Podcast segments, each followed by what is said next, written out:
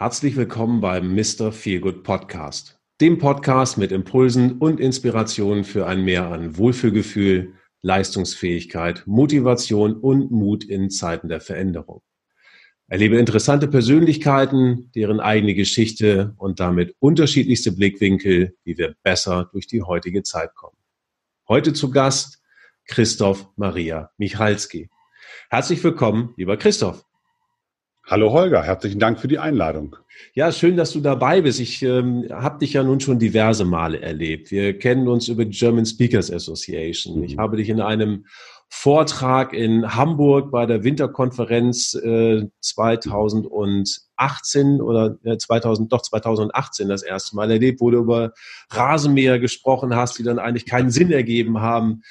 Und ich habe auf deiner Seite ein bisschen geguckt, und bin gar nicht so wirklich fündig geworden, wer ist denn dieser Christoph eigentlich? Also du bist der Experte für Konflikte, du bist der Konfliktnavigator, du hast ein Buch geschrieben äh, mit der Konfliktbibel, das ist ja quasi ein Standardwerk zum Thema Konflikte geworden. Aber es steht auf deiner Seite eigentlich gar nicht großartig drauf, was hat denn der Christoph in seinem Leben gemacht? Warum ist er denn jetzt der Experte für Konflikte? Wie mhm. ist er da hingekommen? Und vielleicht fangen wir einfach mal damit an, wer bist du eigentlich? Ähm, stell dich doch mal unseren Zuhörern vor. Und wie bist du zu dem geworden, der du heute bist? Sehr gerne. Die äh, Frage, wie ich dazu gekommen bin, kann ich relativ einfach humorvoll beantworten. Ich bin Lehrersohn beidseitig und katholisch aufgewachsen. Oh. Also ja, genau. Das ist schon ein harter Tobak und sagt definitiv, also zum Thema Konflikte habe ich schon eine gewisse Expertise, die mir in die Wiege gelegt wurde. Das heißt, es wurde mhm. alles ausdiskutiert bei euch? Na eben ja gerade nicht. Also äh, ohne jetzt in religiöse Diskussion abzuschweifen, aber das ist ja mehr schon so nach der Frage, die Schuld wird immer gesucht und okay. Vergebung und äh, da redet man nicht drüber, was sollen die anderen Leute denken. Was ich gar nicht jetzt mit Bitterkeit meine, sondern da kommen wir vielleicht noch im Laufe des Gesprächs drauf, dass einfach auch gesellschaftliche Konventionen sind. Mhm. Ich bin also aufgewachsen im Eichsfeld. Das ist ein kleines diebisches Bergvolk am Südrand des Harzes, Zonenrandgebiet der, äh, der ehemaligen DDR-Grenze. Mhm. Habe dann mich an einem Maschinenbaustudium versucht. Da bin ich genau bis zur Thermodynamik-Klausur gekommen. Da gab es dann einen Verbrennungsgrad statt Luft und dann habe ich zum ersten Mal in meinem Leben einen weißen Zettel abgegeben. Ähm, bin dann auf die Musikhochschule gewechselt, sehr kurios, und habe dort Diplom Rhythmik studiert. Also ich bin Musik- und Bewegungslehrer. Dann noch Diplom Pädagogik Erwachsenenbildung und noch eine IT-Ausbildung. Um den Kreis des äh, Maschinenbaus zu schließen, habe ich also noch einen Master in äh, Informations- und Technologiemanagement gemacht. Meine berufliche Laufbahn, ich bin eingestiegen bei Bildungsträgern als Computermann, weil ich eben davon Ahnung hatte. Das ist schon einige Jahre her. Habe dann meine erste Führungsposition bekommen, bin nach Schwerin gegangen, habe da eine ähm, Niederlassung geleitet mit über 80 Mitarbeitern. Keine Ahnung gehabt, große Klappe und plötzlich war ich Chef von 80 Leuten.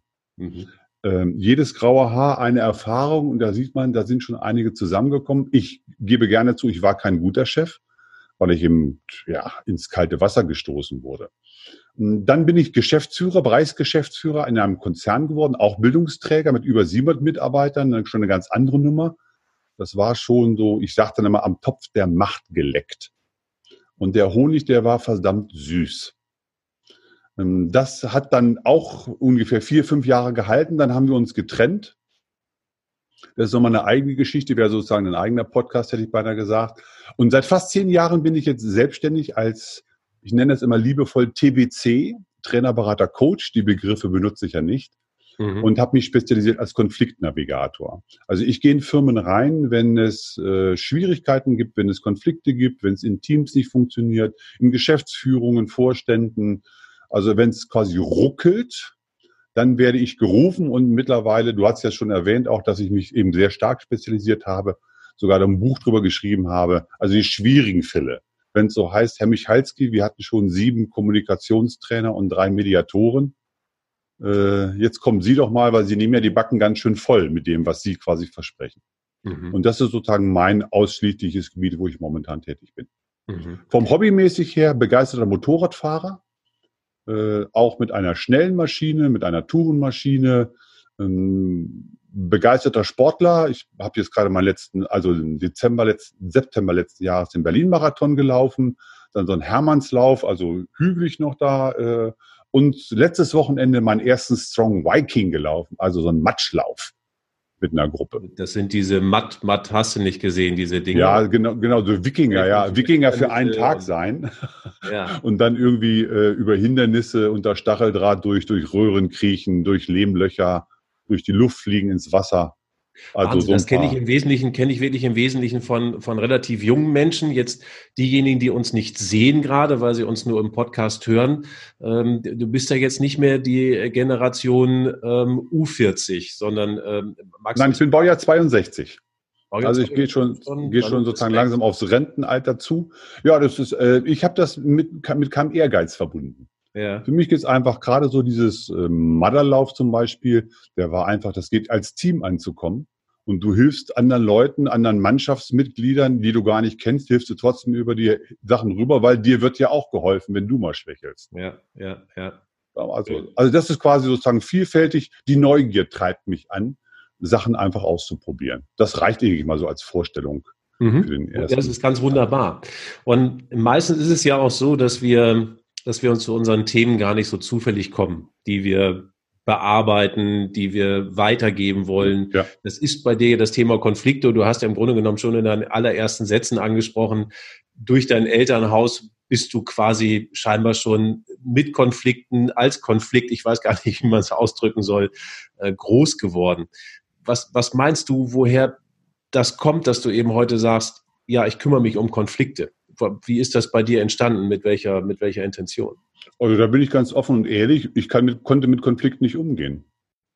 Das mhm. war im privaten Bereich eingeschränkter und im beruflichen Bereich. Ich bin wieder vom Sternzeichen her. Ich bin sehr agil, also mit, mit Energie und ich habe Menschen, bin über Menschen drüber gewalzt. Habe mhm. wenig Rücksicht genommen. Ich war wirtschaftlich sehr erfolgreich ähm, habe also quasi das zur Blüte mitverholfen, meinen Teil dazu beigetragen. Aber menschlich gesehen, deshalb hatte ich ja gesagt, ich war, glaube ich, kein guter Chef. Also ich habe Probleme mit, mit Energie und äh, mit, mit, mit Power gelöst. Relativ rücksichtslos. Mhm. Und, und irgendwann merkte ich, und das war dann ja auch mein Grund, aus diesen Konzernstrukturen auszusteigen, ich bin nicht der Typ davor. Von meinem Grundwesen her, auch von meinen Werten her, äh, bin ich quasi ganz anders gewesen. Aber wie heißt so schöner Spruch, aber ich kam nicht dazu. Mhm. Und deshalb war für mich sozusagen dieses einschneidende Erlebnis ja auch äh, die Trennung äh, von diesem Geschäftsführerposten und dann zu gucken einfach mal, was bin ich wirklich? Was macht mich aus? Und jetzt mhm. sind wir jetzt so bei deinem Thema auch viel Gute. Ich war erfolgreich, aber ich war immer irgendwo angespannt, irgendwo unzufrieden, irgendwo allergen. Ich hatte also körperliche äh, Symptome, Mhm. Ähm, zum Beispiel in Schwerin, als ich diese Stelle übernommen habe, habe ich natürlich kurz äh, abschweifend nochmal ähm, das Klischee erfüllt, weil war ein junger Wessi, der in den Osten kommt und eine ähm, ehemalige Betriebsakademie der ehemaligen DDR übernimmt. Mhm. Und sollte eine Altersnachfolge sein und nach drei Monaten kriegt den Anruf, ja, wir haben den Chef gerade entfernt, Sie sind jetzt Chef. Und ich gucke den 80 hasserfüllte Augenpaare. Also habe ich jeden Morgen mein Frühstück von mir gegeben, bin zur Arbeit gegangen und sportlich gesagt einfach mal, ihr kriegt mich nicht klein. Mhm. Und dementsprechend habe ich natürlich auch gewirkt. Mhm. Also natürlich sozusagen, also auf deine Frage letztendlich schon aus der Unfähigkeit, mit Konflikten umzugehen und im gesellschaftlichen Mainstream mitzuschwimmen. Und da sagte ich mir einfach mal, das ist ja keine Lösung, weil du wirst ja nur noch kränker und noch grauer. Äh, da, da muss es doch irgendetwas geben. Und dann habe ich mich in dieses Thema eingefuchst und festgestellt, dass es ganz viele Elemente davon gibt, wie das funktionieren könnte, mit Konflikten umzugehen. Aber wie das so ineinander greift, so ein System, das habe ich nicht gefunden. Mhm. Und dann habe ich so nach Schweizer Manier gesagt, wenn es das nicht gibt, muss halt finden. Ja und habe eben meine Konfliktsystematik aus Vorhandenem zusammengesetzt. Ich habe ja nichts Neues erfunden, sondern für mich ist ja Innovation die Kombination von Dingen, die es ja schon gibt. Mhm. Du hast eben gerade gesagt, das war die Trennung von diesem Geschäftsführerposten. Das war für dich so ein, so ein ja. ganz prägendes Erlebnis. Kannst du das ein bisschen näher beschreiben? Also was, Was hat oh ja, das, das, das, das äh, ist, äh, mittlerweile kann ich da ja etwas entspannter darüber sprechen, obwohl es ja schon zehn Jahre her ist. Hm. Ich wurde vom Eigentümer ähm, nach, in, ich hatte ein Büro in Hamburg, natürlich eine Alster und in Düsseldorf neben der Kö, äh, über dem Komödchen, ja, so für Bübchen nur das Beste. Wurde ich also vom Chef äh, eingeladen, äh, Entwicklung äh, fürs nächste Jahr in meiner Region. Ich war für Nordrhein-Westfalen und Norddeutschland zuständig. Ich kam also rein und stattdessen saß da der Hauptgeschäftsführer mit einem Prokuristen und die sagten dann, Herr Michalski, wir trennen uns von Ihnen. Bitte geben Sie uns alle äh, dienstlichen Sachen wie Handy, Autoschlüssel und ähnliches. Ich bringe Sie ins Büro. Dort nehmen Sie Ihre persönlichen Sachen und dann geleite ich Sie zur Tür. Und zehn Minuten später stand ich mit meinem Bananenkarton meiner Dinge an der Alster und war ausgeschmissen. Ohne jede Vorwarnung, ohne jedes Anzeichen im Vorfeld ich gebe da gerne zu, ähm, ich könnte mich jetzt nach dem, natürlich, nee, ich habe ja meinen Teil dazu beigetragen und es gab garantiert Signale, die ich nicht gesehen habe. Mhm. Also es hat sich ja aufgestaut, dass es zu dem Schritt kam. Für hat mich kam er vollkommen überrissen. Der hat mir also wirklich den Boden unter den Füßen weggezogen. Mhm. Hatte das aber damals auch schon damit zu tun, dass du gesagt hast, äh, ja, also jetzt in der Nachbetrachtung, dass du quasi zu dem Zeitpunkt auch nicht gut mit Konflikten umgegangen bist, also so wie du geführt hast und wie du mit mhm. Mitarbeitern ja. umgegangen bist. Also meinst du, das hat auch mit zu dieser Trennung mitgeführt? Mm, ja, ich glaube zu den Mitarbeitern im, im Sinne von, dass ich mich um sie gekümmert habe. Ähm, das, das, das war von meiner Seite aus gefühlt quasi okay. Ich glaube, mir fehlte die mangelnde oder mir fehlte die Geschmeidigkeit, mich in so politischen Kontexten äh, gut zu präsentieren mhm. und mich in diese Herrschaftsstrukturen geschmeidig einzufügen. Ich glaube, das war oder ist mein großes Manko. Deshalb mache ich das ja auch nicht mehr. Mhm. Okay, so und jetzt hast du da gestanden mit deiner Bananenkiste Ja, also gut, also das sind jetzt zwei Jahre gewesen, die möchte ich keinem ähm, gönnen, beziehungsweise keinem auch wünschen. Hm, wie gesagt, mehr geht es ja mehr darum, sozusagen quasi, wie ich, wie ich wieder rausgekommen bin, äh, soziale Kontakte äh, mit, mit Menschen sich austauschen. Ich gebe auch gern zu, ein Kampfelement hatte ich auch, also ich habe dann auch geklagt, habe mir den Status eines sozialversicherungspflichtigen Abhängigen erkämpft und habe dann bis zum Landesarbeitsgericht auch mein Recht bekommen, inklusive Erzwingungshaft für einen Hauptgeschäftsführer, falls er mich nicht mehr einstellt, mhm. gedrohte. Mhm. Und da habe ich irgendwann gemerkt, hm, ich bin ja jeden Morgen zum Briefkasten gegangen, ich habe dann acht hilfsweise Kündigungen noch gekriegt hinterher, falls sie alle nicht halten. Es war richtig eine Schlammschlacht und habe gemerkt, das ist negative Energie weil ich war dauernd nur mit beschäftigt mit irgendwelchen äh, Sachen zusammensuchen und mich wehren und habe dann Strich, Schlussstrich gezogen, habe gesagt, das erfüllt mich nicht mehr, das bringt mich nicht in keinster Weise positiv weiter und habe dann eben einer einer für mich sehr finanziell nachteiligen äh, Auflösung zugestimmt, wo ich auch gesagt habe, komm, lass es quasi hinter dir und wende den Blick einfach nach vorne, weil mhm. es hat mich wirklich auch äh, angestrengt und mich in, meinen, in meiner Entfaltung gehemmt. Mhm. Also von da gesehen, jetzt Kindheit ist natürlich so ein bisschen lustig gemeint damit mit, mit dem Familienhintergrund, aber der, der, der Arbeitskontext bis hin zu diesem Klimax letztendlich als, als Geschäftsführer, der hat mir schon aufgezeigt, ich kann es nicht richtig. Und da habe ich geguckt, wo funktioniert es in der Gesellschaft? Und habe gemerkt, da gibt es ja auch nicht viele tolle, wunderbare Beispiele, wo das gemacht wird. Mhm. Und das war sozusagen für mich Antriebsfehler, ja aus diesem Defizit heraus, mich mit diesem Thema zu beschäftigen und sagt dem Motto, okay, dann finde doch etwas, was dich glücklich macht und äh, gibt Menschen die Gelegenheit, auch daran teilzuhaben, wenn sie das möchten. Mhm. Und du sagst ja auch ähm, in einem deiner Vorträge, Konflikte sind sexy. Ja, die meisten würden wahrscheinlich sagen, nö, also ich fände es ganz schön, wenn ich keine hätte. Wie meinst du das mit dem sexy? Hm, ähm, die positive Seite von Konflikten, das ist leider nicht äh, die, die helle Seite. Konflikte haben ja das Image von Fußpilz- und Wurzelbehandlung. Ne? Die Vermeidungstechniken, wir reden nicht drüber, ach lass doch mal. So ein legendärer Satz wie, bleiben Sie doch mal sachlich. Das sind alles so äh, Deckelungen. Was die positiven Aspekte sind, sind zwei. Erstmal der allgemeine. Konflikte sind immer Innovationstreiber. Das heißt für mich persönlich auch und auch für, also für Firmen.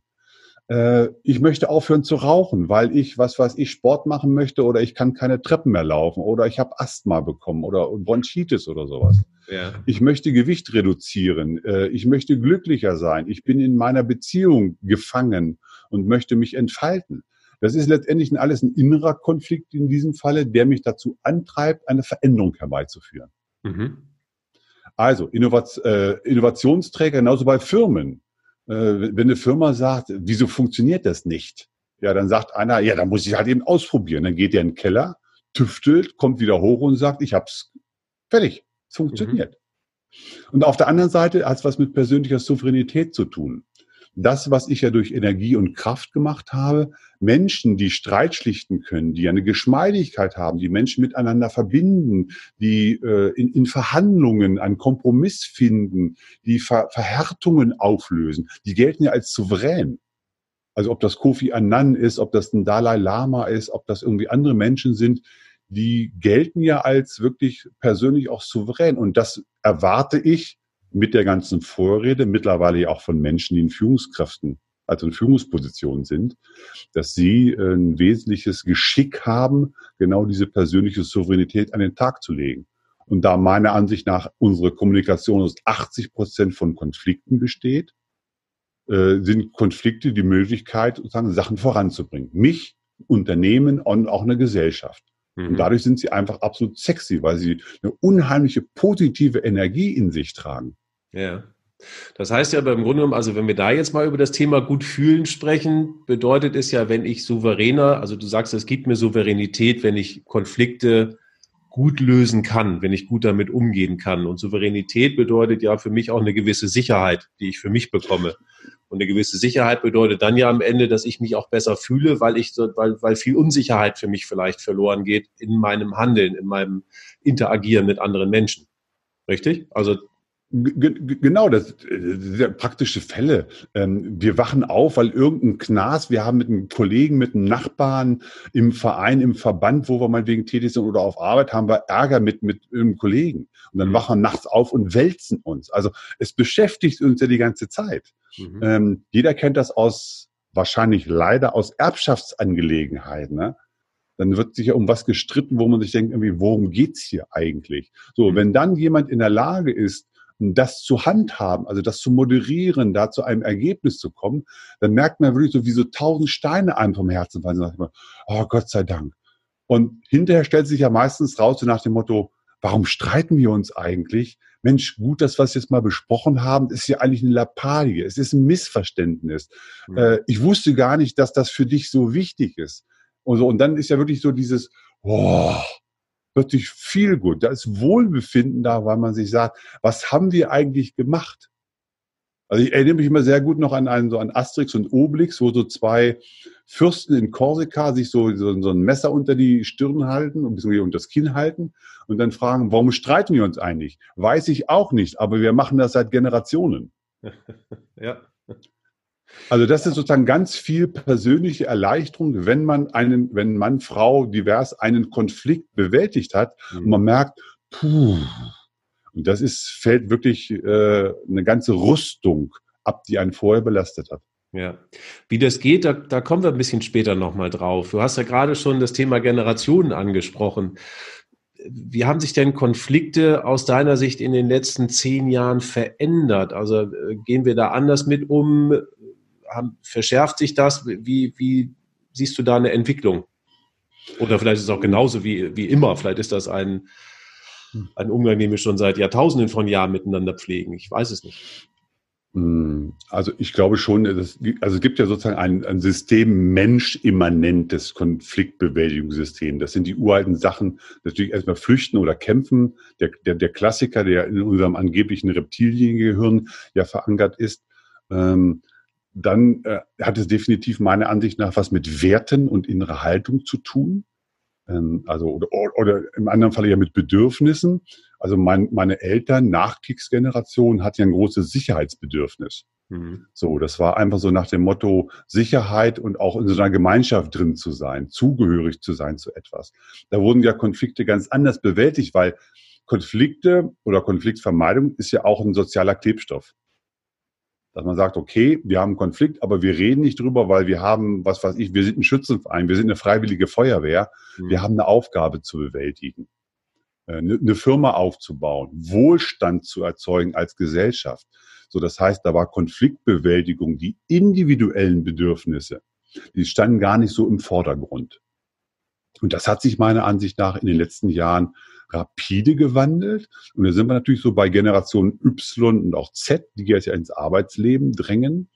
Äh, kann ich so eine kleine, kleine Anekdote an Anführungszeichen erzählen? Ich arbeite mit Steuerberatern unter anderem zusammen. Und da saß jemand, äh, kam da zu dem rein, war so leichenblach und konsterniert. Ich sage, was ist mit Ihnen los? Ja, ich hatte gerade ein Bewerbungsgespräch und da saß eine junge Frau äh, vor mir, die sagte, ich habe schon drei Stellenangebote. Was bieten Sie mir, dass ich zu Ihnen komme? Mhm. Und der war nach dem Motto, wieso, ich biete doch einen Job an. Muss ich mich jetzt bei der bewerben? Das hat natürlich auch demografische Gründe, aber dieses, diese Frage zum Beispiel steht für mich ganz klar unter dem Motto Sinngehalt. Ja.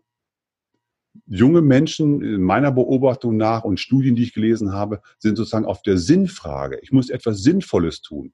Und jetzt der, der Schwung zum Beispiel zu früher, solche Sachen wie ein Dienstwagen oder, oder Geld oder ähnliches, ist noch weiter zurückgegangen. Das heißt, gibt den Menschen einen Sinn. So, und das hat natürlich etwas mit zu tun, auch mit entsprechenden Werten. Und da gibt's ja schon dann auch diesen, diesen Clash der Kulturen und auch der Generationen einfach, die aufeinandertreffen. Ähm, dass meiner Ansicht nach die Kommunikation da etwas äh, intensiver werden muss und anstrengender geworden ist. Zumal natürlich auch noch diese neuen Medien, also die ganze disruptive, die digitale Welt nochmal die Möglichkeit auch bietet, ja eben asynchron und nicht mehr im direkten Kontakt einen Konflikt zu haben. Ich kann ja, ich extrem und übertreibe das mal, polarisieren mal, ich kann ja pöbeln, ohne dass ich denjenigen sehe. Also ich brauche ja keine Reaktion zu fürchten, weil ich sitze in meinem Kämmerlein, hämmer da irgendwelche ähm, Kommentare ein mhm. und drücke auf Senden. So, das heißt, da ist ja keiner, der mir sozusagen direkten Widerpart gibt. Also so eine gewisse Anonymisierung, die Möglichkeit, immer beide Seiten, natürlich auch der, der, der Sichtbarkeit, der in die Welt hineinblasen können. Aber da verändern sich definitiv schon Kommunikationsstrukturen und dann automatisch auch diese Konflikte. Ähm, und diese Offenheit der Generation meiner Eltern und nachfolgend zum Thema Konflikte war halt eben aufgrund der Rahmenbedingungen eine komplett andere. Und mhm. heutzutage äh, hat das sozusagen dieses, dieses, ich mache mich selber glücklich, ich nehme selbst Verantwortung für mich in die Hand. Mhm. Da werden dann Sachen auf den Tisch gebracht nach dem Motto, nö, das will ich einfach nicht mehr. Und dann wird es quasi angesprochen. Und das ist natürlich eine Herausforderung für ältere Menschen, jetzt nicht nur unbedingt mit grauen Haaren, die sehr herausfordernd ist. Mhm. Ich würde da gerne gleich nochmal, also auf die Lösung solcher Dinge ganz gerne eingehen, und, aber auf beide. Also sowohl auf, du hast angesprochen, da war man in der Gruppe und hat vielleicht Konflikte gar nicht so angesprochen. Ich, ich glaube, sowas gibt es heute auch immer noch und hätte da auch ganz gerne einen Lösungsansatz. Ähm, auf der anderen Seite, ja, wie gehen junge Menschen damit um, dass da ein immer mehr an Konfliktpotenzial vielleicht über neue Medien da ist? Also die beiden Themen würde ich gerne gleich nochmal eingehen. Vielleicht kommen wir aber über den Weg dahin, dass du ja eine Konfliktformel entwickelt hast und sagst, mit dieser Konfliktformel lassen sich 80 Prozent aller Konflikte ausräumen oder sofort lösen. Ich weiß es gar nicht, wie, wie, genau du das meinst. Erklär uns doch mal, was du mit dieser Konfliktformel meinst und wie sie funktioniert. Die, die Systematik beruht auf große, sagen wir mal, mindestens zwei großen Säulen. Das erste ist, ähm, Konflikte sind immer Emotionsmanagement. Also ein Konflikt ist für mich eine Panne, ein Problem plus eine Emotion. Mhm. Ähm, Beispiel, du gehst morgens aus dem Haus, ziehst die Küchentür zu oder die Haustür zu und sie, merkst, dass dein Haustürschlüssel inklusive Autoschlüssel noch auf dem Küchentisch liegt. Das ist eine Panne. Du kannst einen Nachbarn fragen, deinen intimen Sozialpartner, der vielleicht äh, dir den Schlüssel vorbeibringen kann. So. Jetzt willst du zur Arbeit. Wird schon ein bisschen leicht zum Problem, weil du willst von A nach B. Jetzt hast du deinem Lieblingskollegen versprochen, der gerade heute eine Präsentation äh, halten wird vor Kunden, die für ihn emotional wichtig ist. Und du hast versprochen, du holst ihn mit seinen ganzen Materialien und seinem Technikzeug ab und bringst ihn zu dieser Firma. So, und jetzt, jetzt kriegst du Schweißausbrüche. Weil jetzt kommt quasi eine Emotion nach dem Motto schämen oder das kann ich doch nicht bringen. Mhm. Jetzt hast du quasi wirklich einen Konflikt. Also ein Konflikt ist immer ein emotionaler Anteil daran. Ansonsten wäre es ja nur eine Panne und Problem. Ansonsten wird es nicht funktionieren und damit haben wir auch gleichzeitig einen Stresszustand. Genau, diesen, diesen Stresszustand. So, das heißt erstmal zu akzeptieren. Deshalb, ich hatte es vorhin ja gesagt, solche Sätze wie, jetzt bleib doch mal sachlich. Das kennt man ja aus dem privaten Bereich, wenn du mit Frau, bekannten Freund äh, die streitest und dann sagt er, jetzt bleib doch mal ruhig. Da gehst du ab wie eine Rakete. Ja. Weil dieses Ignorieren des emotionalen Anteils. Ja. Ähm, Emotionen sind schwer zu fassen, deshalb gebe ich den Weg über die Bedürfnisse. Für mich gibt es drei Bedürfnisse, damit es einfach zu merken ist. Es gibt quasi die Zugehörigkeit, es gibt die Sicherheit und es gibt das Wachstum. Und Emotionen sind Botschafter von Bedürfnissen. Also immer wenn Emotion aufpoppt, ist eines von diesen dreien oder alle drei in unterschiedlichen Varianten nicht genügend gefüllt. Und dann poppt quasi die Emotion hoch. Das heißt, ich kann Emotionen handhaben, indem ich auf Menschen, äh, auf die Bedürfnisse eingehe. Das habe ich in Firmen auch schon eingeführt. Mir geht es ja darum, diesen Sprachgebrauch. Also Menschen äh, zu ermutigen, zu sagen, ähm, klassisches Beispiel ist, äh, ich als Chef äh, doziere über die Zukunft der meiner Firma, was in vier, fünf Jahren passieren wird und wo wir dann stehen werden, welcher Stern wir am Himmel sind. Und einer guckt mich an, der guckt sehr kariert und sparsam. Und ja, der ist noch in der Probezeit. Wenn also für ihn das Thema Sicherheit wichtig ist, dann sagt er sich, weiß ich, ob ich in vier Jahren noch dabei bin? Mhm. Das heißt, der hat sozusagen hat einen inneren Konflikt, Begeisterung zu heucheln, kann er nicht. Wenn ich ihn jetzt fragen würde, was brauchst du? Und das meinte ich wirklich mit Vokabeln, Worte Menschen an die Hand zu geben. Was brauchst du? Dann würde er sagen, ja, ich brauche die Sicherheit, dass ich in vier Jahren noch dabei bin. Mhm. Dann sage ich, oh Mensch, kein Problem, ich entfriste sofort den Arbeitsvertrag, weil du bist ein wertvoller Mitarbeiter für mich. So, dann macht der nämlich wieder, pff, alles klar, mein Bedürfnis nach Sicherheit ist quasi erfüllt und Menschen wieder die, die, den Mut, die Traut zu geben, über ihre Bedürfnisse zu sprechen. Das fällt der Jugend etwas leichter. Ähm, das ist sozusagen die, der erste Bestandteil. Also, Emotionsmanagement ist oder Konfliktmanagement ist reines Emotionsmanagement und zwar über die Bedürfnisse zu gehen. Der zweite Baustein ist ähm, die drei Konfliktkategorien Debatte, Spiel und Kampf. In der Debatte äh, diskutieren wir. Wir versuchen uns mit Argumenten zu überzeugen. So, jetzt sage ich immer mal, Holger, äh, bist du meiner Meinung? Da sagst du, nö. Was ist uns antrainiert worden? Entweder in Vertriebs-, Verkaufsseminaren oder im allgemeinen Leben? Ja, da muss ich noch ein zweites Argument bringen, um dich zu überzeugen. Das mhm. muss besser sein. Mhm. Dann sagst du immer noch nein. dann bringe ich halt doch ein drittes. Ich könnte dich auch einfach fragen, sag mal, Holger, gibt es irgendetwas, womit ich dich überzeugen könnte? Da sagst du, nö. Wenn ich jetzt weitermachen würde, dann würde ich sauer werden, dass du meine Meinung nicht übernimmst und du würdest sauer werden, dass ich weiter auf dich eindringe. Ja. Dann gehen wir in die nächste Kategorie, das ist das Spiel. Da gibt es Spielregeln. Wie beim Malefiz oder wirklich wie beim Halmer oder Mensch, ärgere dich nicht wer unter welchen Regeln was machen darf, wann das Spiel beendet ist und wer Sieger ist.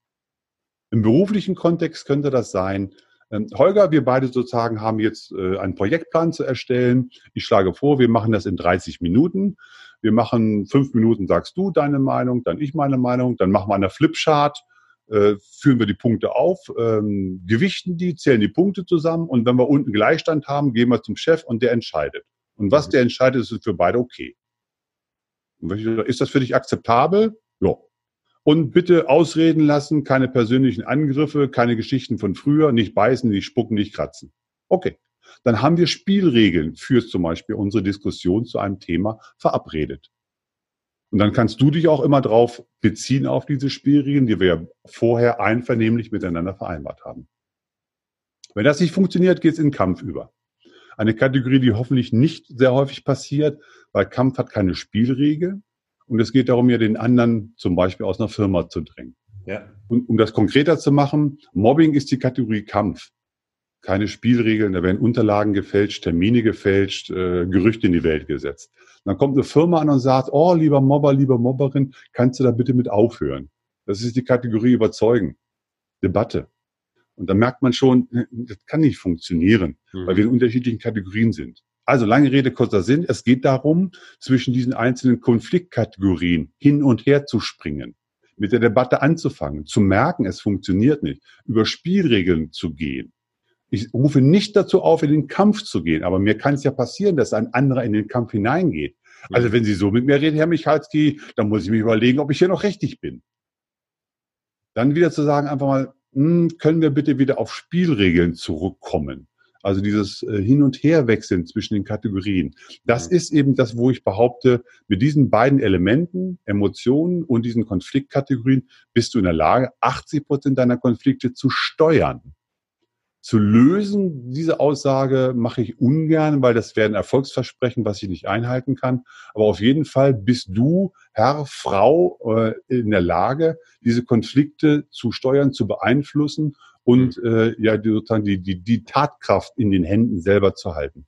Okay, dann machen, versuchen wir es mal ganz konkret an, an konkreten Beispielen mal so umzusetzen, weil vielleicht wird es dann noch ein bisschen deutlicher.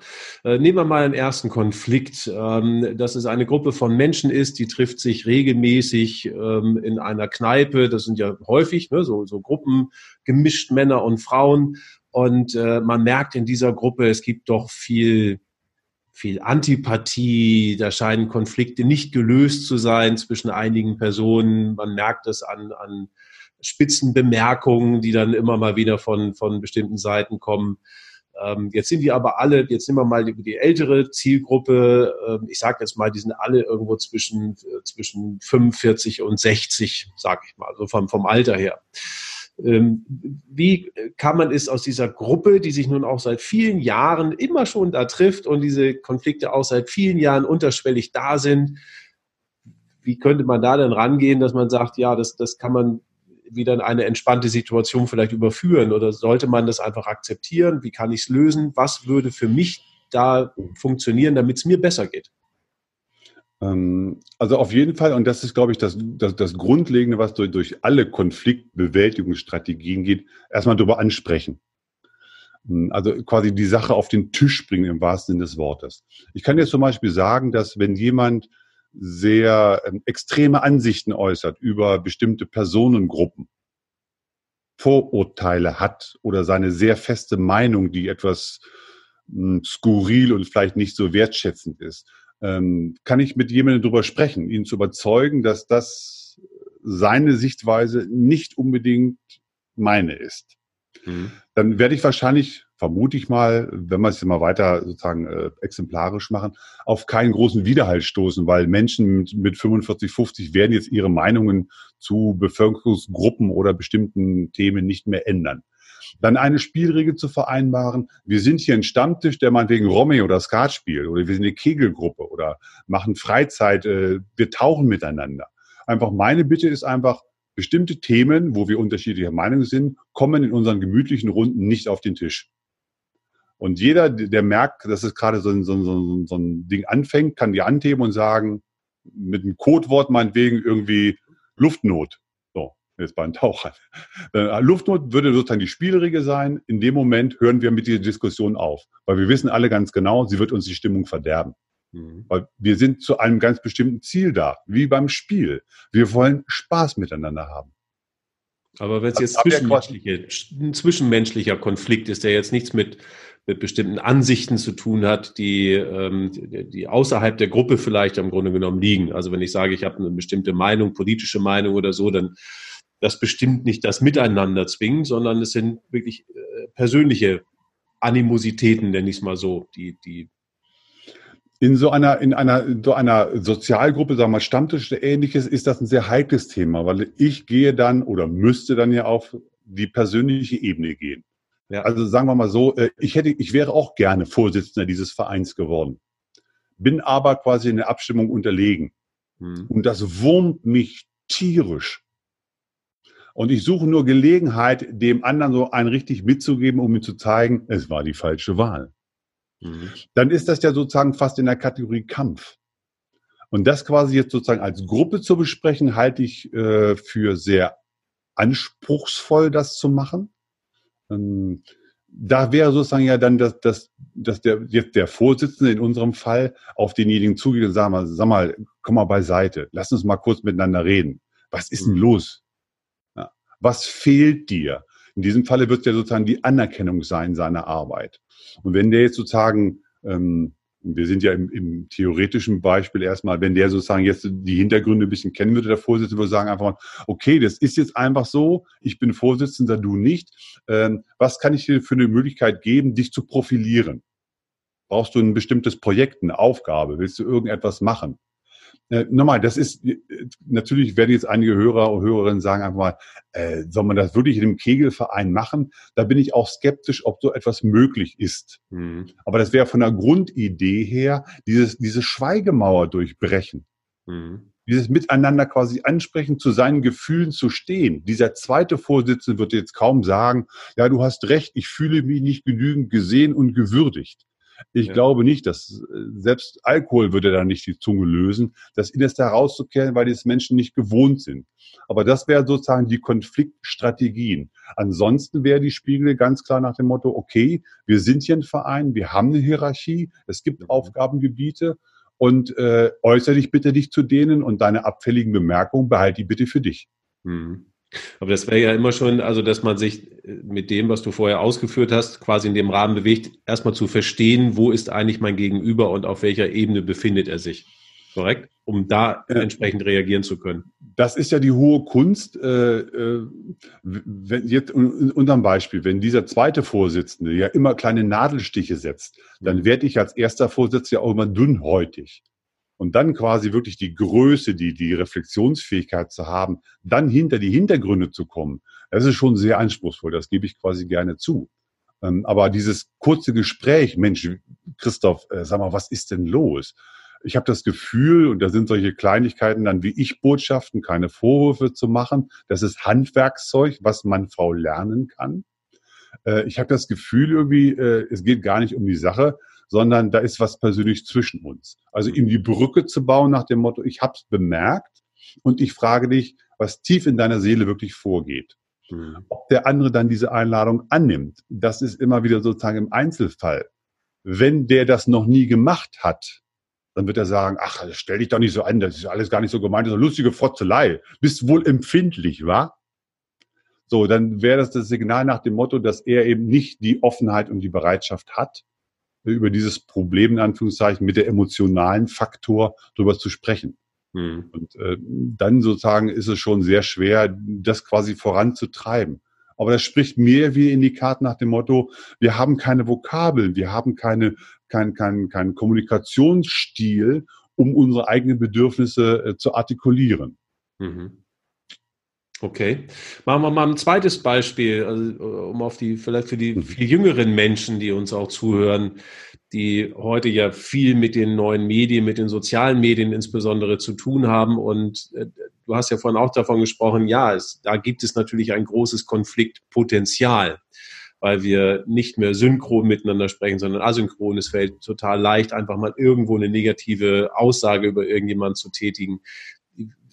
Wie wie gehe ich denn mit solchen Konflikten um, die mich vielleicht über, über Social Media treffen? Also wo andere Menschen plötzlich irgendetwas schreiben, sich negativ äußern zu meiner Person, was ja vielen Menschen auch passiert. Was, was kann ich dort am besten machen? Hm, das hat ja was mit meiner inneren Einstellung und Haltung zu tun, auch mit meinem persönlichen Selbstbild. Und da ist natürlich sozusagen ein sehr schwieriger Grad, wenn mein persönliches Selbstbild abhängig ist von externen Faktoren. Also wie viel Likes ich habe, wie viele Leute quasi mir folgen, äh, dass ich persönlich immer in diesen Himmel gehoben werde, dass ich so toll bin. Wenn dann jemand ähm, aus irgendwelchen das nicht, sorry, dass ich unterbreche, sind wir das nicht irgendwo alle? Ist das nicht bei allen äh, quasi eine Form des, der, der Bestätigung, eine Form der Anerkennung oder des Lobes, was wir ja alle irgendwie brauchen? Also das wäre das. Ja, aber zum Beispiel, ich bin sozusagen, also ich habe so ein Persönlichkeitsprofil von mir machen lassen, ähm, was mich sozusagen sehr gerüttelt hat. Ich, ist keine Werbung, aber das ist quasi das Lux-Profil, mhm. wo ich gemerkt habe, ist zum Beispiel externe Anerkennung ist nicht besonders wichtig für mich. Ich freue mich über Lob, wenn jemand sagt, Mensch, war gute Arbeit, Herr Michalski, war ein guter Vortrag, Sie haben das prima gemacht, freue ich mich auch. Hm, aber sozusagen für mich ist zum Beispiel das Bedürfnis Wachstum. Das ist meins. Neugier, Wachstum. Hm. Ich muss nicht dazugehören. Also ich bin in ganz wenig Vereinen oder Vereinigungen auch, weil das ist nicht ein wichtiger Faktor für mich.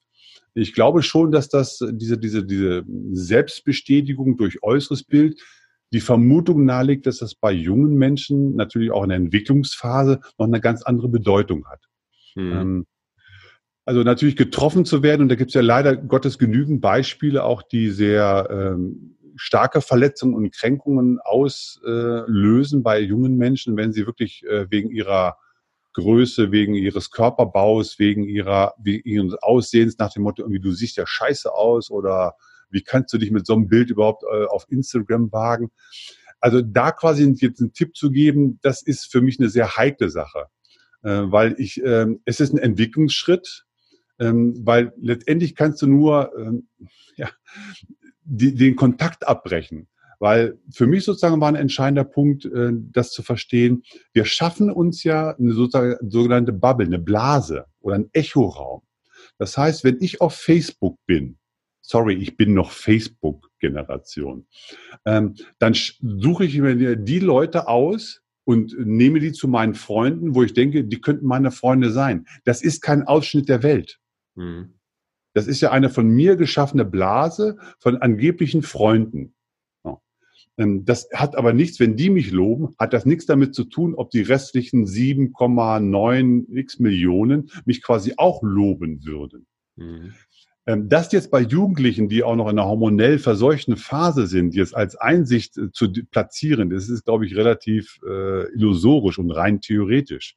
Ähm, das sind Sachen, das ist mir früher gegangen in der Schule. Ich habe abstehende Ohren, hatte immer einen ungewöhnlichen Haarschnitt und war Lehrersohn. Also letztendlich habe ich das analog erlebt, was Jugendliche heute digital erleben. Mhm. Ich kann mich weniger wehren in der digitalen Welt, weil in dem Moment, wo ich ja versuche, mit denen zu debattieren oder auf Spielregeln zu achten, werde ich ja noch mehr ignoriert beziehungsweise habe keine Chance. Weil mhm. früher konnten meine Eltern zu den Eltern des des, des Pöblers hingehen und sagen, kann ja wohl nicht wahr sein, hören Sie mal auf. Und dann gab es ja eine Dorfgemeinschaft. Also dies ist schon quasi ein Fluch, dass diese Digitalisierung, diese, diese, diese, diese Netzwerke, ähm, dieses Versteckte von hinten durch, durch, durch, durch den Rücken ähm, anonymisierend, kann das wirklich, ähm, hat das einen ganz anderen Verletzungsgrad und Möglichkeit. Ähm, jetzt sozusagen, ich will der, der Lösung nicht ausweichen, aber es gibt da für mich keine Standardlösung, weil definitiv sind da die Eltern, das soziale Umfeld von Menschen quasi gefordert, da einzugreifen, diese Sichtweise zu relativieren mhm. und dann schon auch die Überlegung durchaus, entweder rechtlich dagegen vorzugehen, also Löschung solcher Posts selber zu machen und eine konstruktive Diskussion darüber zu führen um mhm. einfach sozusagen auch eben ja Menschen klarzumachen, was sie damit verursachen, wenn sie so hinterrücks äh, irgendwelche Posts loslassen. Mhm. Mhm. Ich weiß gar nicht, ob die, ob die Frage jetzt äh, noch richtig ist, weil du ja vorhin gesagt hast, also wenn wir gut mit Konflikten umgehen können, dann gibt uns das Souveränität, Konflikte führen zur Innovation. Macht es eigentlich Sinn, dass wir darauf achten, weniger Konflikte zu haben oder sollten wir jetzt quasi jeden Konflikt begrüßen? In unserem Leben? Ähm, aus Marketinggründen würde ich natürlich sagen, wir begrüßen mit offenen Armen jeden Konflikt, weil er kann uns weiterbringen. Äh, das ist unrealistisch. Es gibt Konflikte, die brauche ich nicht, die will ich nicht. Und da verdrehe ich auch die Augen und denke, muss das im Prinzip sein? Weil die mhm. Frage ist ja immer, ähm, ist dieser Konflikt wirklich mit einem positiven Potenzial gesegnet oder nicht? Mhm. Und da habe ich mittlerweile für mich sozusagen die Variante übernommen, gebe ich gerne zu, von Jens Korsen, einem von mir sehr geachteten Psychologen, äh, übernommen. Ist das für mich günstig oder ungünstig?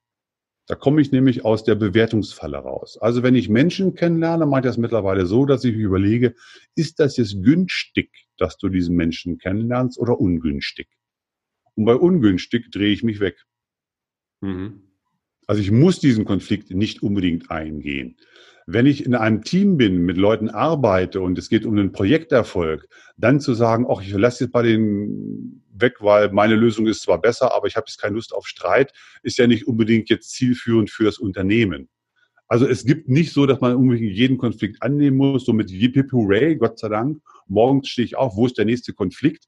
Mhm. Weil Emotionsmanagement hat auch immer was ja mit, äh, mit, mit körperlichen Ressourcen zu tun und emotionalen Ressourcen. Und irgendwann bist du einfach ausgebrannt, da hast du keine Lust mehr. Da gibt's dann Phasen, wo du denkst, die ganze Welt hämmert auf dich ein, ey, lass mich doch einfach alle in Ruhe. Mhm. Dann ist ja eine Frage auch von, von Psychohygiene, einfach zu sagen, du pass mal auf, tu mir einen Gefallen, sprich mich einfach nicht an die nächsten zwei Stunden, lass mich einfach in Ruhe. Dann gehe ich ja diesem Konflikt quasi aus dem Weg und setze auch eine klare Grenze, die mhm. ja durchaus auch sehr klar formuliert sein kann. Und ich finde das vollkommen legitim. Also ich stehe ja auch nicht jeden Morgen auf und denke irgendwie, wow, endlich mal wieder ein Konflikt, damit ich mich gut fühle. Das ist anstrengend, ja. Mhm. Was können denn äh, gerade Unternehmen vielleicht heute tun, damit es ein weniger an Konflikten gibt? Äußere und innere Sachen. Ähm, von den äußeren Rahmenbedingungen her, da gibt es ja so Phänomene wie New Work oder äh, quasi auch diese, diese, diese moderne Unternehmensführung. Hat sich ja durchgesetzt, der Kicker, äh, das Fitnessprogramm, die Rückenmassage ist ein Teil. Also ich kann durchaus auch Rahmenbedingungen schaffen. Mhm. Der Trend geht meiner Ansicht nach wieder zu Großraumbüros, wie ich das so in meinem Umfeld betrachte, was ich persönlich jetzt unter diesem Gesichtspunkt nicht so gut finde, weil Lärmbelästigung, äh, äußere Reize, das ist schon sehr schwer zu handhaben, ähm, äh, quasi in unserer Welt. Ähm, Rahmenbedingungen kann Gleitzeit sein, das kann sein, dass ich ein Homeoffice habe, ähm, solche Sachen, die unterstützend sein können, quasi Konfliktpotenziale zu entschärfen.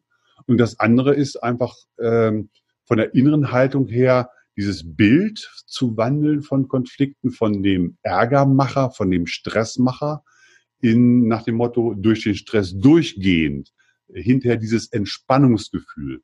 Und da gehört natürlich auch Handwerkszeug dazu, dass Leute anders miteinander sprechen. Hm. Ich hatte ja schon vorhin mal quasi dieses mit dem Ich-Botschaften und Du-Botschaften. Wenn ich sage einfach mal, du bist langweilig, dann ist das ein ganz klarer Vorwurf.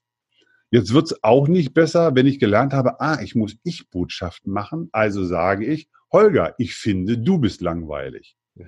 Das ist immer noch kein Du, das ist immer noch keine Ich-Botschaft, ja. nur weil ich ich davor gesetzt habe. Ja. Also sozusagen Kommunikationshandwerkzeug zu lernen, dass Menschen verständnisvoller miteinander umgehen. Und du hast eben schon wunderbar so eine Frage gesagt, einfach mal, den dann erstmal verstehen. Also bevor ich raushaue, was ich meine, erstmal zu fragen, sag mal, wie siehst du das? Was stört dich da dran? Was ist der Punkt, an dem du hängst? Und dann zu sagen, ah, jetzt habe ich verstanden, ich hatte geglaubt, du wirst an einem ganz anderen Punkt daran hängen. Mhm. So. Und das sind ähm, Kulturfragen innerhalb eines Unternehmens, die langwierige Prozesse sind. Mhm. Wenn es familiengeführtes Unternehmen ist, wo definitiv Ganz kurz, mal, ja, ja, ich habe dir, ich hab dir zugehört. So. Auch das kann passieren, dass zwischendurch das Handy klingelt. ich kann ja noch mal einsetzen. Bitte, mach noch mal ganz kurz. Wenn es ein familiengeführtes Unternehmen ist, inhabergeführtes Unternehmen, dann ist das groß geworden, weil jemand gesagt hat, da geht's lang. Und das machen wir. Und er hat es durchgesetzt. Das heißt, diese Diskussionskultur, den Standpunkt des anderen zu verstehen, war jetzt nicht unbedingt zuträglich für das Unternehmensziel. Mhm. Und jetzt kommt dieser berühmte Change, weil ich glaube, dass dieses, diese Form äh, nur noch eingeschränkt erfolgreich sein wird in Zukunft. Und jetzt zu sagen, okay, äh, wir können doch die Dynamik eines, eines Inhabers, der, der vorantrat, durchaus nutzen, ergänzt durch Beipackdinge wie eben äh, kleine Arbeitsgruppen, diese ganzen äh, neumodischen Kram von New Work, äh, Projektgruppen beim im IT-Bereich gibt es ja Scrum, wie die miteinander arbeiten, dass die sozusagen mit rangeflanscht werden. Sie sollen bitte nicht das vorherige ersetzen, weil das ist der mhm. Kern, der Erfolg des Unternehmens, sondern sagen, okay, es gibt eben verschiedene Regeln innerhalb des, äh, des, des Wertschöpfungsprozesses, wie wir miteinander reden. Mhm. Der wichtigste große Punkt ist, ich hatte jetzt schon, glaube ich, mehrfach mal angedeutet, so als, als Wort auch, also einfach eine Gesprächskultur, dass ich in der Lage bin, meine innere Bedürfnisse, was stört mich, was macht mir Stress, Was lässt mich unwohl fühlen? Wo bin ich vielleicht nicht optimal eingesetzt mit meinen Ressourcen? Ich bin kein Geschäftsführer, der äh, jetzt vom Klischee her quasi ja ein Geschäft führt zum Erfolg. Ich bin Daniel Düsentrieb. Ich will muckeln, ich will experimentieren, ich will Sachen ausprobieren. Ähm, also mich in eine Buchhaltung zu setzen, in eine Bibliothek, das wäre verschwendete Ressource, äh, mhm. da quasi drauf zu achten. Und das ist eine innere Haltung. Es gibt ja zum Beispiel im Hotel- und Gaststättenbereich war das vor langer Zeit mal so, dass viel guten Manager eingeführt worden sind. Ja. Für Gäste und auch für Unternehmen. Der Begriff, ob der glücklich oder unglücklich ist, das wage ich gar nicht mit dir jetzt zu diskutieren als Mr. Feelgood. Aber die Idee, die dahinter ist, ist so total klasse, dass es jemanden gibt, der sich quasi um die Sorgen, Nöte, um die Entwicklungspotenziale von Menschen kümmert. Ja. Weil nichts kann ja schlimmer sein, als wenn diese berühmte Gallup-Studie mit äh, 15 Prozent äh, Leuten, die fürs Unternehmen brennen, dann irgendwie gibt es so einen Mittelbau von ein paar 60 Prozent, denen es egal ist und ein paar, die innerlich schon gekündigt haben. Ich glaube, dass das heutzutage, wo, wo Selbstverantwortung, wo ähm, sich Menschen ja auch einbringen wollen in, in ein Unternehmen, in der Arbeit, da sind wir bei dem Thema Sinnfrage wieder. Ich will einen Sinn in meiner Arbeit sehen. Mhm. Und wenn ich da nicht unterstützt werde, dann werden gerade im Sinne von auch Facharbeitermangel, und äh, quasi Nachwuchsproblematiken viele Firmen echt in richtigen Probleme reinrutschen, weil sie die sogenannten weichen Faktoren nicht genügend berücksichtigen. Da herrscht ja teilweise noch immer das Vorurteil so nach dem Motto, ja, das ist so die Jasmin-Fraktion. Meist dann trinkt man mhm. Tee und macht eine Diskussionskerze an und dann reden wir offen drüber und hinterher haben wir nichts geschafft. Also diesen Wandel von der inneren Haltung, von der inneren Einstellung her, dass. Menschen bereit sind, sich zu engagieren, wenn sie das Gefühl haben, es hat einen Sinn und es befriedigt ihre persönlichen Bedürfnisse. Mhm. Daran Unternehmen, das war ja deine Ursprungsfrage, ich glaube, es ist Firmen angeraten, sich mit diesem intensiv zu beschäftigen, ob sie diesen Weg, der lange Zeit braucht, gehen oder nicht. Ich glaube, dass das, dass das ein Wettbewerbsfaktor ist. Mhm. Aber wenn, also wenn man es mal so, also für mich jetzt in meiner Wahrnehmung stark zusammenfasst und stark vereinfacht, geht es im Wesentlichen darum zu gucken, was braucht eigentlich der andere. Und die Fähigkeit von mir braucht es, da erstmal hinzuhören. Diese Offenheit zu haben und dann und, und die Souveränität oder vielleicht auch die Möglichkeit, unterscheiden zu können zwischen verschiedenen Ebenen. Das ist ja ein gewisser Empathiefaktor, glaube ich sogar, den, ja. ich, äh, den ich dafür benötige es ist, ich finde es super interessant. Also ich glaube, wir können auch noch stundenlang weiter darüber erzählen. Allerdings äh, läuft uns da ein bisschen die Zeit weg. Ich mag dir, ich mag dir aber noch ein paar Fragen stellen, die, die für, für uns auch vielleicht den, den mhm. Christoph noch ein bisschen näher bringen. Wenn äh, ja. heute dein letzter Tag wäre, lieber Christoph, dann? Mein letzter Tag im Leben. Ja. Mein letzter Tag im Leben. Dann würde ich einen Menschen umarmen. Okay. Was war das schönste Kompliment, das dir jemals jemand gemacht hat? Das schönste Kompliment. Herr Michalski, ich habe mich bei Ihnen geborgen gefühlt. Schön. Für welche drei Dinge bist du am dankbarsten in deinem Leben? Für meine grauen Haare, für die Menschen, die mich lieben. Ich sehe gar keine, also alle, die uns nicht sehen können, ich, also da oben drauf. okay, ich halte ich halt sie extra kurz, aber man, am Bart sieht man schon, das ist schon verdammt grau. Also ich bin dankbar für die Erfahrungen, die ich in meinem Leben machen durfte. Mhm. Ich bin dankbar für die Menschen, die mich lieben, die mich stützen, die mich äh, lieb haben.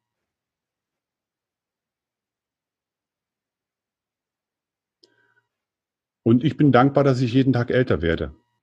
Mhm. Wenn du das aussuchen könntest, in welchem Land würdest du gerne leben? Deutschland. Weil? Ähm, ich liebe die Jahreszeiten. Mhm. Ähm, ich bin mit der Kultur vertraut. Hier fühle ich mich zu Hause. Das ist meine Heimat.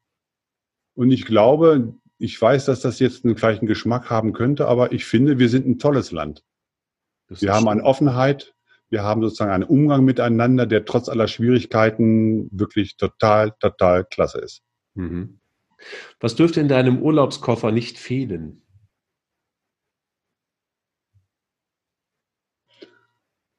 dürfte mein Urlaubskoffer nicht fehlen? mein Barttrimmer? Nein, was dürfte mein Urlaubskoffer nicht fehlen?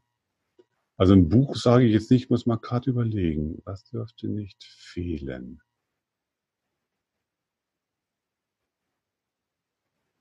Auch ehrlich gesagt fällt mir da gar nichts ein in meinem Urlaubskoffer. Ja, ist okay. Bartrimmer ist ja schon mal was Wichtiges, ja. wenn man Bartträger ist. Also. wenn du es könntest, mit wem würdest du gerne mal für einen Tag die Rollen tauschen? Egal, ob die Person lebendig ist oder schon gestorben ist, aber dann natürlich nur im lebendigen Zustand welcher Person?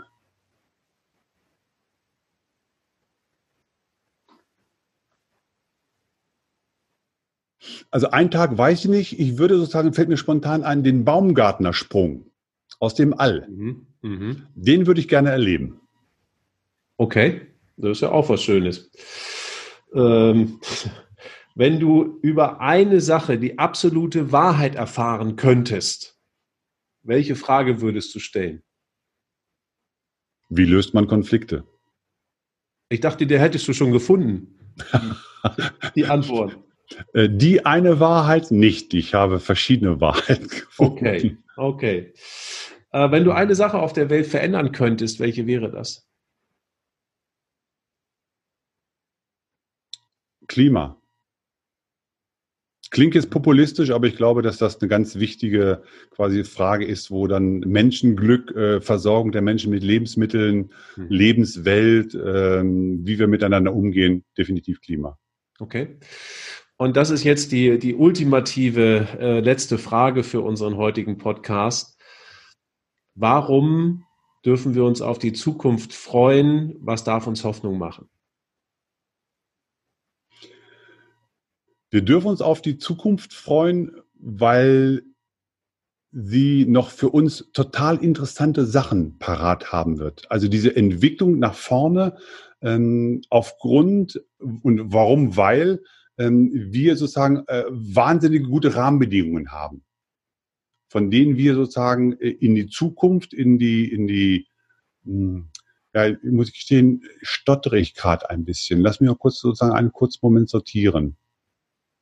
Das hängt ja zusammen mit, mit meinem Drang nach, nach Neuen, nach Innovation. Wer, wer Baumgartner springen will, sowas. Also diese, diese unbändige Lust sozusagen auf Neues, auf etwas nach vorne gehendes zu haben, weil das auf jeden Fall unser Leben definitiv bereichern wird. Mhm. Schön.